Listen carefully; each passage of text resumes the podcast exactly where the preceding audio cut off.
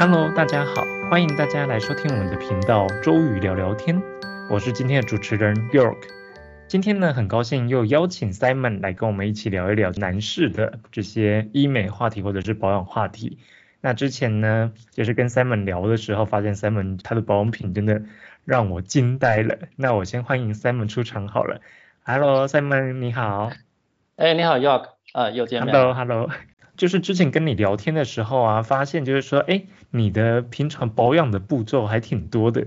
我想问一下，就是说你平常保养步骤有哪些呀？比较基本的那些步步骤吧。首先就是爽肤水了，爽肤水之后，嗯，爽肤水。对，要不要用精华那是可选的。然后之后就是要么就是乳液，要么就是面霜。嗯嗯。再下来再到眼霜，就这样了。眼霜也有是吧？啊，对，哇，那你这样子爽肤水、精华、乳液跟眼霜，那你就是洗完澡、洗完脸之后，你都是每一步都会涂上去吗？呃，早上晚上都会啊。哦，早上晚上都会啊，哇，那你护肤做的真的很齐全诶。因为其实像我自己是比较懒的人啊，我自己通常就是晚上洗完脸，然后呢想得到就擦一点精华，想不到的话我就干脆就洗完脸就直接睡觉了。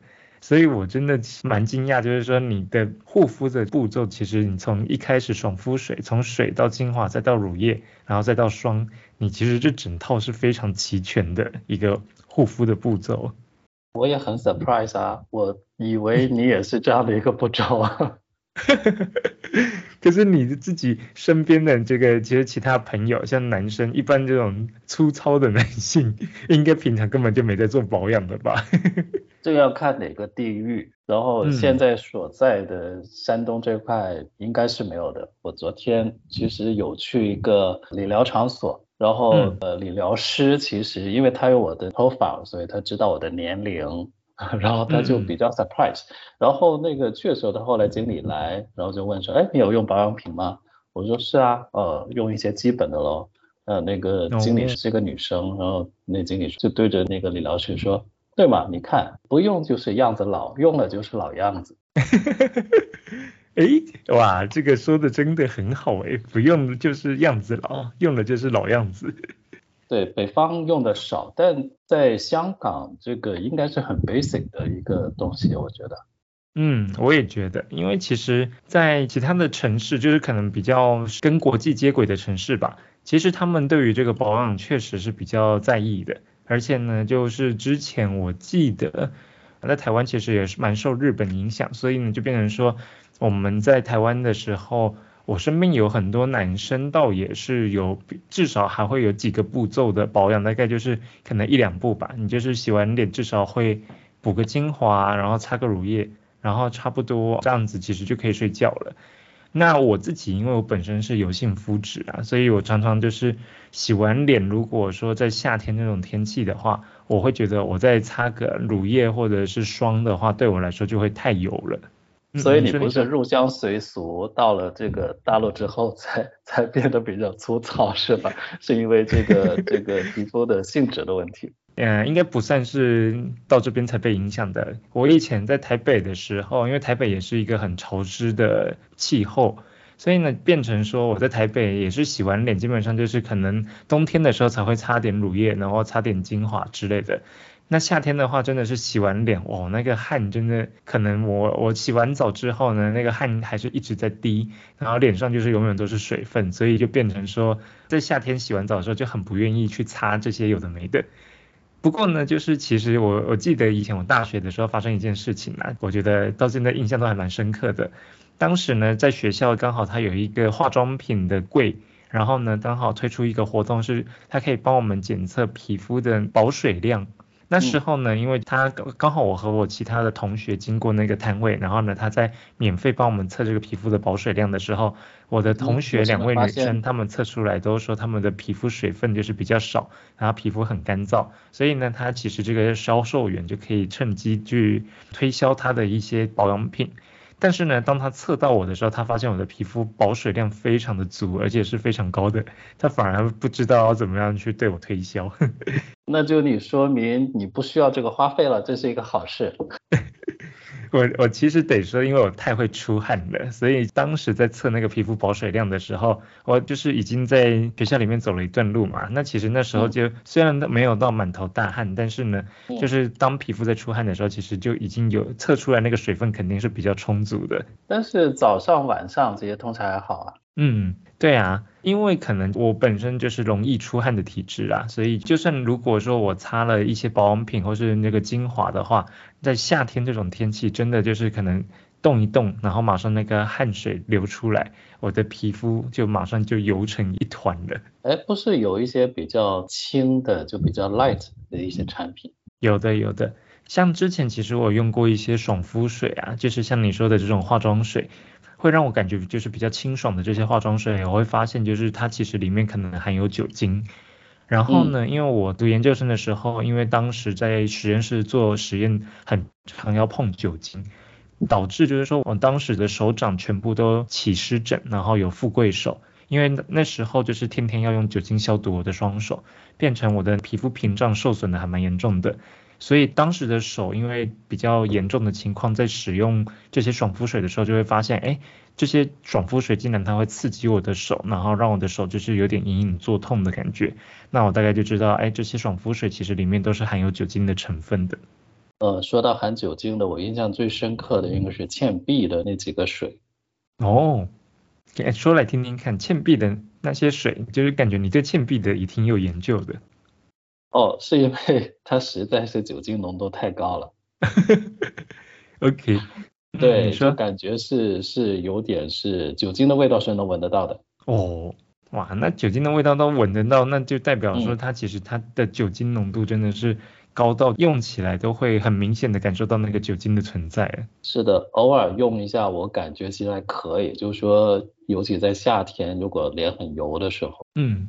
哎，那你这样子在用的时候啊，就是那个倩碧在用的时候，你的感受是怎么样？就是它擦上去会觉得那个水擦起来就是凉凉的吗？呃，它其实会挥发的比较快，我觉得就相当于说是会把脸上的东西会带走的比较快，然后会比较清爽。哦，但是用完之后肯定会比较干。啊，本来它的功效是什么啊？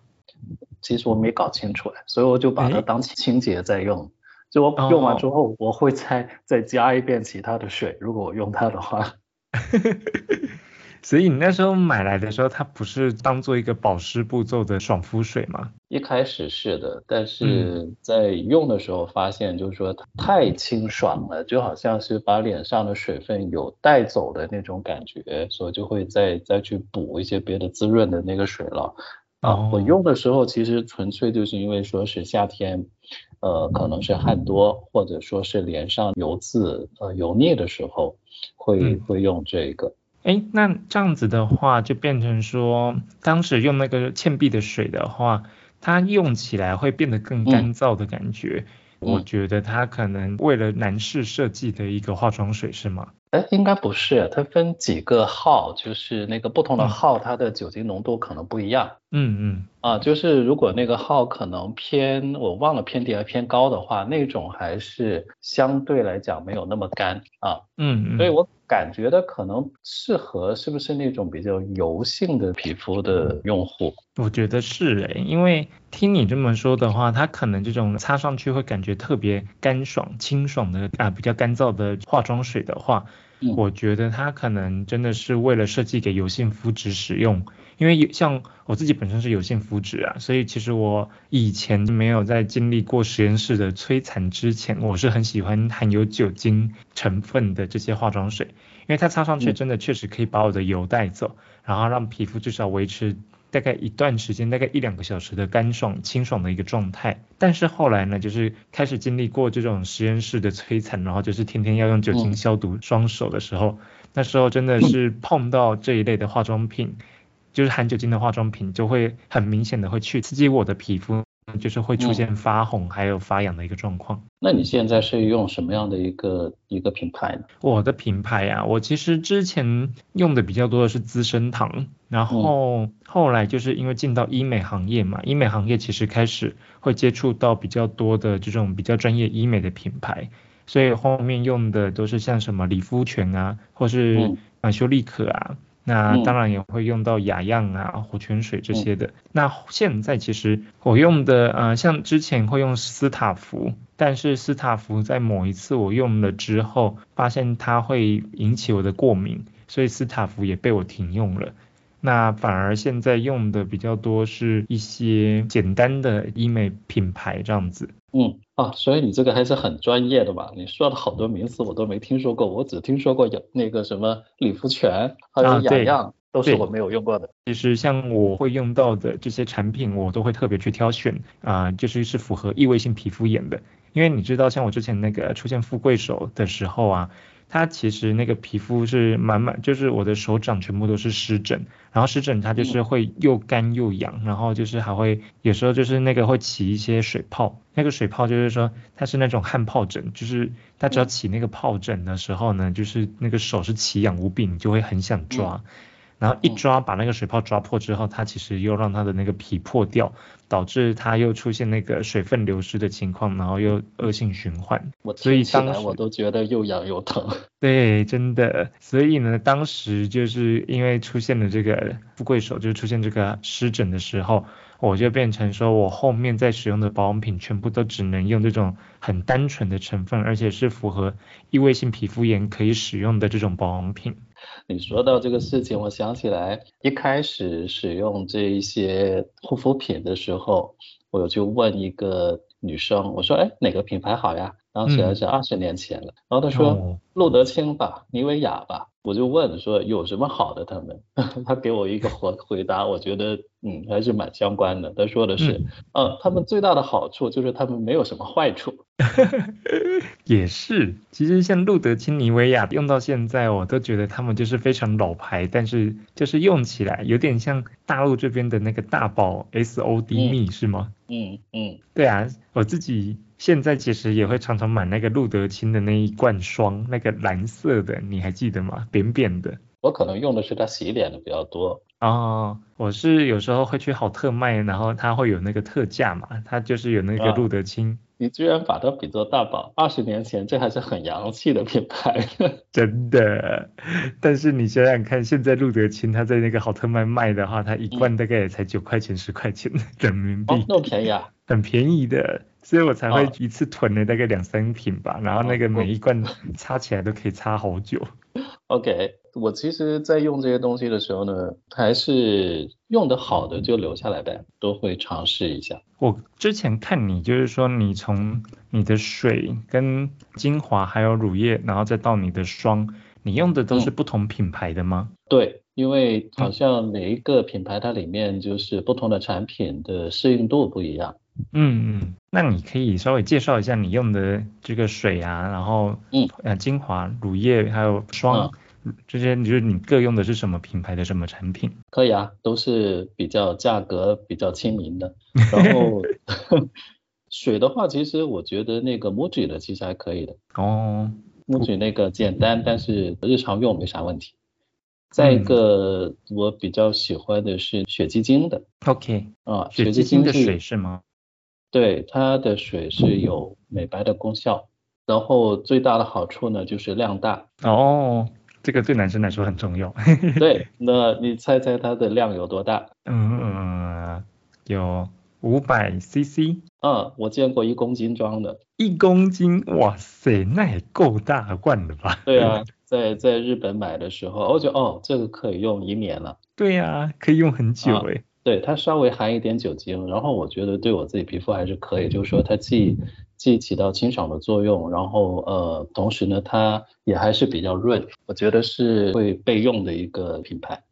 嗯。呃，再一个就是那个呃神仙水了。神仙水是哪个牌子的？呃，SK two 的。哦，就是 SK two 那个 Pitera 的那个神仙水。啊，对对，这个就偶尔用的这个。其实主要就是那个觉得皮肤的那个肤质不太好的时候，可以做一个修复作用。哇，神仙水算平价的吗？我怎么记得它那还挺贵的？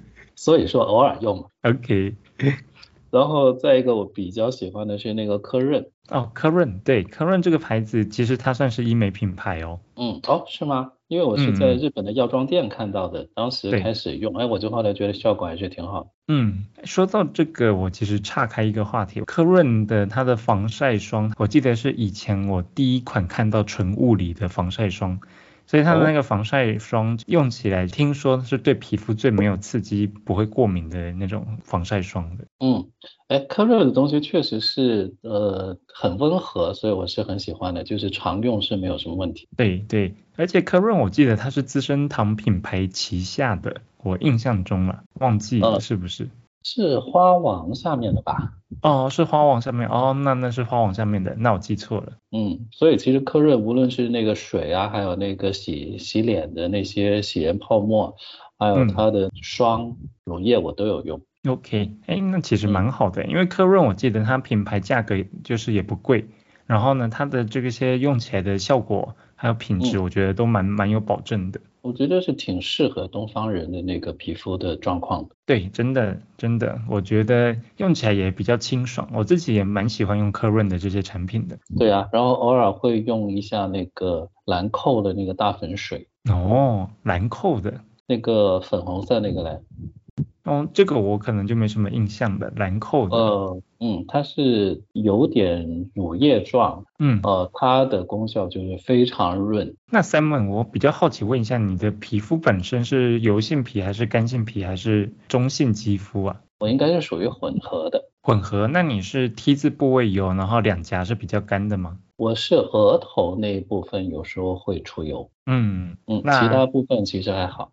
所以那你就是像鼻子啊、脸颊这些地方就反而还比较正常一点。嗯，哦，那所以其实像你刚刚说的这些产品，你在用的时候，其实都算是你应该算是就是中性肌到油性肌之间，那你可能在选择的产品都会选择比较清爽一点，对吧？对，所以这个兰蔻的大粉水我是偶尔会用，然后如果日常用，我就觉得它太润了，用完我感觉都不用擦乳液都可以了。对呀，那你就其实，但它它的价格是偏贵的吗？呃，大粉水是两三百吧。哦，那也还可以呀，其实还可以了，还可以。嗯，那如果说今天你擦到它都不用擦乳液，你就可以把乳液的钱省下来了耶。呃呃，是是这样子的。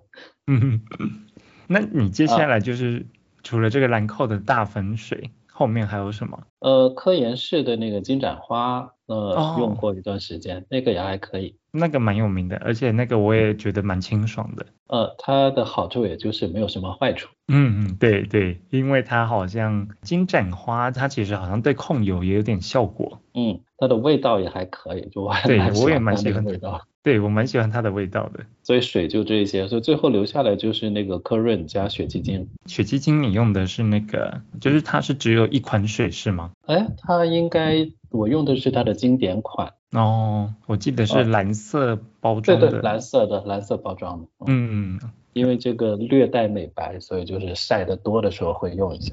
OK OK，那你平常就是晒完回来就会用这个雪肌精，就是帮你达到美白效果的是吗？对，然后其实那个主要可能还是得靠精华。哦，那可以讲讲你的精华有哪些吗？哎，很简单，因为我以前是不用的，其实是那个今年才开始用。嗯，你今年才开始用啊？对啊，因为今年它晒得多嘛。可以分享一下你的精华有哪些？呃，其实是两个，一个就是那个玉兰油的光感小白瓶。光感小白瓶，OK。这个应该主要是那个烟酰胺的那个成分。哦，烟酰胺的那个成分对皮肤确实也是有修复的一个效果。对，然后再一个就是晚上用的是那个舒维雅，就是法国的那个 SVR，它是主要成分是 VC 哦，VC 的。对，啊，嗯，这个东西是不是如果用完之后再见光会反黑啊？啊，维 C 的话，它其实不会反黑啦。但维 C 本身它在擦的时候呢，你还是要去做好防晒，因为维 C 它在氧化之后，它会变得有点黄黄的。不过维 C 在没有被氧化之前的话，它基本上它可以帮助你去阻挡你的黑色素被制造出来。所以维 C 它可以在白天使用，那你就是白天使用的时候，你还是要把防晒擦好。哦哦，很麻烦，因为我是不用防晒，所以我就不要白天搞的。这个通常是那个用完就睡觉。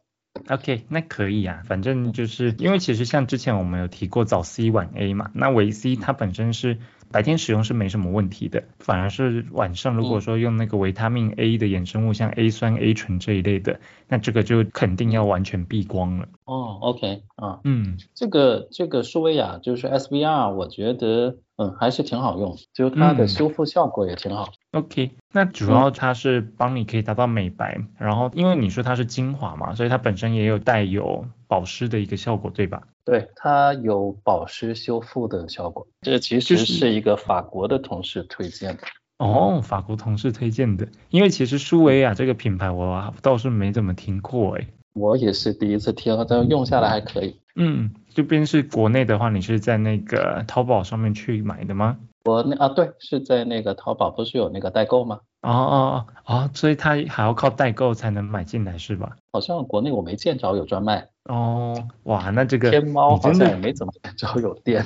OK，对啊，那这个真的很厉害耶，因为其实像这个什么有些代购的品牌这种都，如果说你没有人推荐的话，基本上都很难会去认识他们了。所以就是现在很多时候就得可能是得看一些，例如小红书哈的这些渠道，其实会有一些测评嘛。嗯嗯，就有一些小小众的话，可能就是还是得看一些那些测评的一些参数呀。还有它的一些主要的一些特点了，然后另外就是还有一些别人就身边的朋友用的会有一些推荐呢，就主要是这样。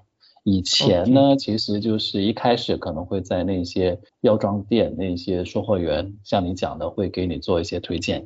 像一开始我在呃有用护肤品，其实是在香港，在香港的时候，因为它的莎莎呀、卓越呀这些药妆店其实都比较多，然后那个你进去的时候都向你比较。积极的推荐，所以很多时候会试用一些东西，然后用的好的也会做留下来看一看。嗯，哎，确实是因为像我们之前逛药妆店，基本上也都会比较容易去被推荐啦。我记得我在台湾的像这种药妆店啊，店员其实是比较少会去主动推荐的。当然就是说有时候店里会有一些导购，不过我觉得在台湾看到导购的几率比在大陆啊还有香港其实小蛮多的。我还比较喜欢没有导购的这种模式哦，真的吗？但因为就是你知道没有导购的时候，很多时候就是我当然啦，我进屈臣氏和康顺美的时候，我都是直接先想好我要买什么我才进去，所以我基本上都不太受到导购影响的。哦，一开始的时候什么都不懂的时候，你自然还是要听听他们说啥的，所以原来也花了蛮多冤枉钱的嘛。对，就是一开始在这些店的时候。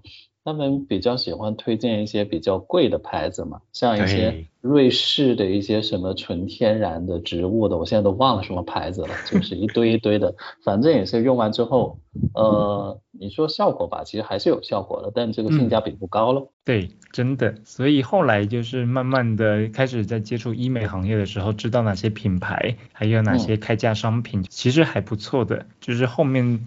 在进到这种药妆店的时候，就会直奔我想要买的产品，然后导购在那边想办法要阻拦我的时候，就说不要，我就要买这个。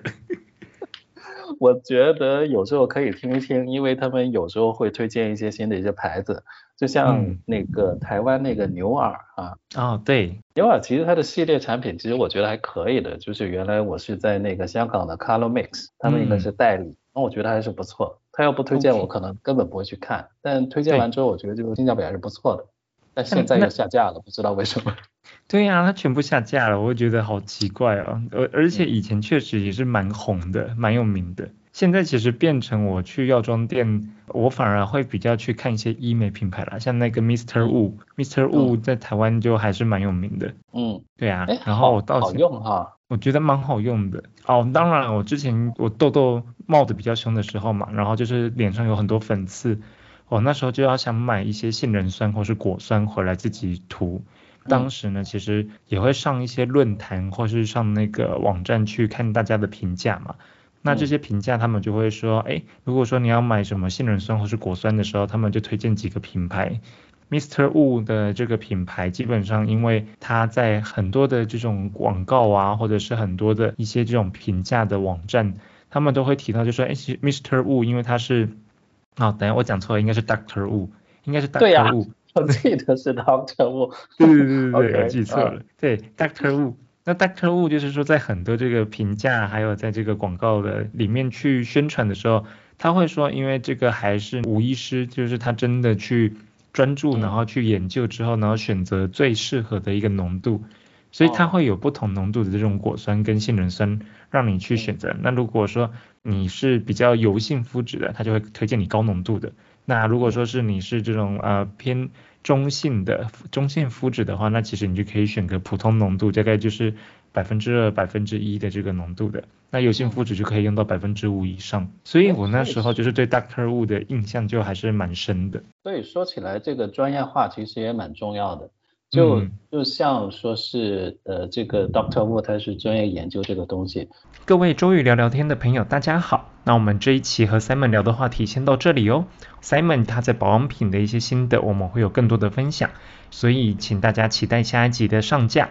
另外呢，就是说如果大家有任何疑问的话，也欢迎在我们的频道下面留言。如果我们有看到的话，我们都会一一去回应的。相信后面我们会有很多机会来跟您聊聊，就是不同的医美话题以及大健康的话题。我们下次再见喽，拜拜。